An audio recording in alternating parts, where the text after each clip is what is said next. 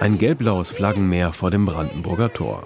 Russland Terroristenstaat, Taurus für die Ukraine, steht auf den gelb-blauen Bannern der deutschen und ukrainischen Demonstranten. Immer wieder skandieren sie Victory for Peace, Sieg für den Frieden. Es ist das Motto der zentralen Solidaritätsdemonstration für die Ukraine heute in Berlin. Mit jeder Stadt, die Russland einnimmt, weil die Ukraine zu wenig Waffen und zu wenig Munition hat, rückt Russland auch näher an uns hier und gefährdet die Sicherheit und Freiheit für uns alle. Sagt Wladislava Vorobiova von der ukrainischen Aktivistenorganisation Vice, die die Demonstration organisiert hat, gemeinsam mit 50 anderen Gruppen.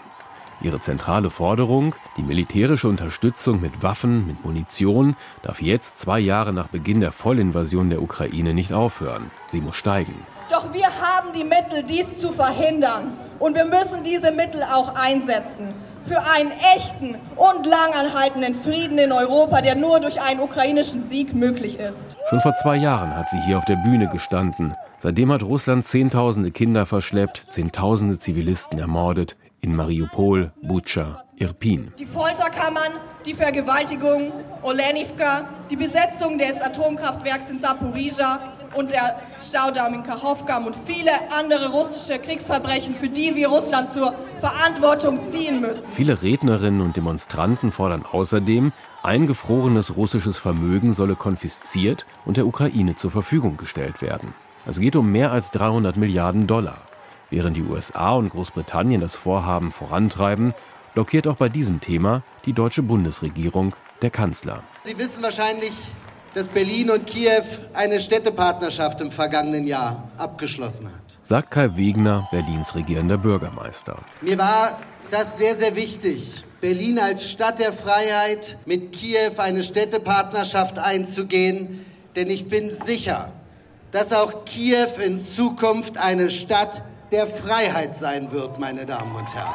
Russlands Präsident Putin will nicht verhandeln, das sagt auch Wegner, in Richtung all derjenigen vermeintlichen Pazifisten, von ganz links über das BSW bis rechts außen, die die Ukraine zu Friedensverhandlungen auffordern. Er will die Ukraine auslöschen. Er will die Identität der Ukrainerinnen und Ukrainer auslöschen. Er will die Ukraine vernichten, die Kultur auslöschen, die Sprache auslöschen. Aber meine Damen und Herren, das lassen wir nicht zu. Wir stehen an der Seite der Ukraine. Auch Wegner appelliert an den Bundeskanzler, weitere Waffen Taurus zu schicken. Und jetzt werden wir auf die Bühne einladen, die ukrainische Soldaten. Vielen Demonstranten schießen Tränen in die Augen, als zehn verwundete ukrainische Soldaten auf die Bühne treten. Einige mit Krücken. Sie werden gerade in Berlin medizinisch behandelt. Завтра може бути хто завгодно. Не дайте їм стати alles, was wir sagen können, ist, schaut uns an. Der Krieg kann auch in euer Land kommen. Zu uns ist er gekommen. Sagt Dimitrov.